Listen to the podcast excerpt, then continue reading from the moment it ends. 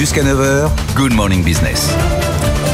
Et à 7h45 dans Good Morning Business, on va parler d'automobile. On est avec Louis-Carl Vignon, le président de Ford France. Bonjour. Bonjour. Ford qui a annoncé euh, en fin de semaine dernière supprimer 3800 postes en Europe sur les 80 000 que vous avez. Est-ce que c'est une conséquence directe euh, du plan euh, américain pour attirer l'ensemble de l'industrie sur, ses, euh, sur son continent Alors pas du tout. Rien à voir. Rien à voir. Ce sont réellement deux choses qui sont bien différentes. D'un côté, on a donc ce plan de Ford. De l'autre côté, on a euh, ce qu'on appelle l'Inflation Reduction mhm. Act, donc cette loi IRA euh, qui a été mise en place par les États-Unis. Je vais revenir sur Ford tout d'abord. Donc dans le cadre du plan annoncé par Ford, en réalité on a annoncé il y a maintenant déjà une année et demie un très gros virage vers le véhicule électrique.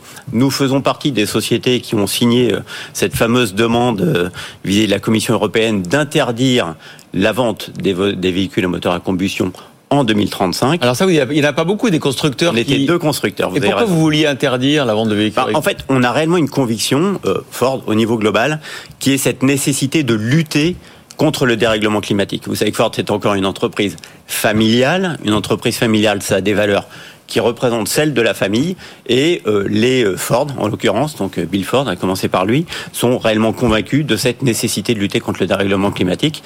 Et donc c'est ce pourquoi on a décidé d'avoir ce virage très important vers l'électrique. Oui, mais vous pourriez transformer vos usines thermiques en usines électriques. or, vous allez plutôt. Ce que va faire Renault. Ouais, exactement. Ah alors, on le, fait, on le fait aussi. Regardez, le meilleur exemple, c'est Cologne. Cologne, qui était notre plus grosse usine en Europe. Hein. On a une très grosse usine à Valence également.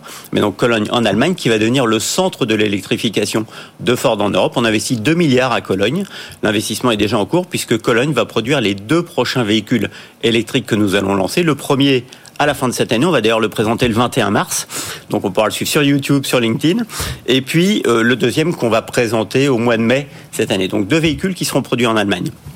On fait de même avec euh, notre usine à Craiova, en Roumanie, qui est une usine qui produisait seulement des véhicules à moteur à combustion, le Ford mm. Puma par exemple, et qui dès l'année prochaine va produire son équivalent en motorisation électrique, plus un autre véhicule particulier également électrique.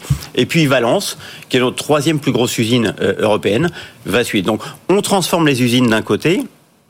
En réalité, ce plan de réduction de, l'emploi dont vous parlez, les fameuses 3800 mm. personnes, sont liés à ce virage sur l'électrique. C'est des ingénieurs qui bossaient sur le thermique ce sont des ingénieurs qui bossaient essentiellement sur le développement des moteurs à combustion.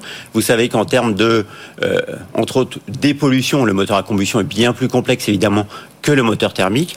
Et dans ce virage que nous faisons vers l'électrique, nous allons aussi sur une réduction de la complexité de nos gammes.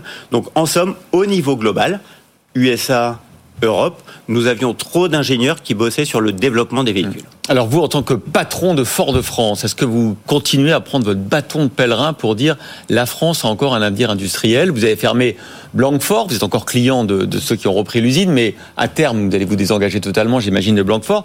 Est-ce que vous n'avez pas envie que les batteries électriques, par exemple, de Ford, soient fabriquées dans, dans les Hauts-de-France?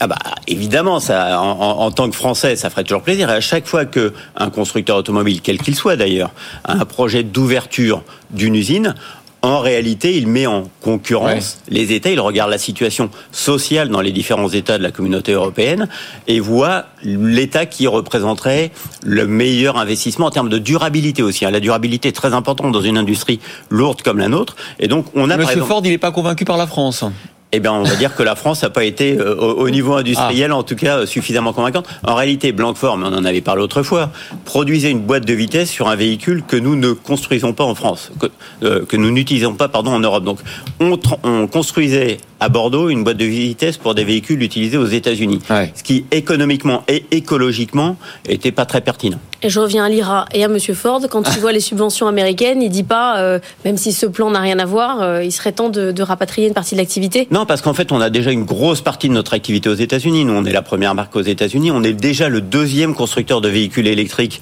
aux États-Unis. Donc, cette loi IRA, évidemment, va avoir un effet bénéfique puisqu'il y a quand même tout un volet de lutte contre l'inflation et à protéger, pour protéger le pouvoir d'achat de nos clients américains. Et c'est avec cette prime de 7500 dollars qui va s'adresser aux véhicules produits mm. en Amérique du Nord va nous aider puisque nous, nous avons trois véhicules qui sont produits là-bas en Amérique du Nord. Voilà.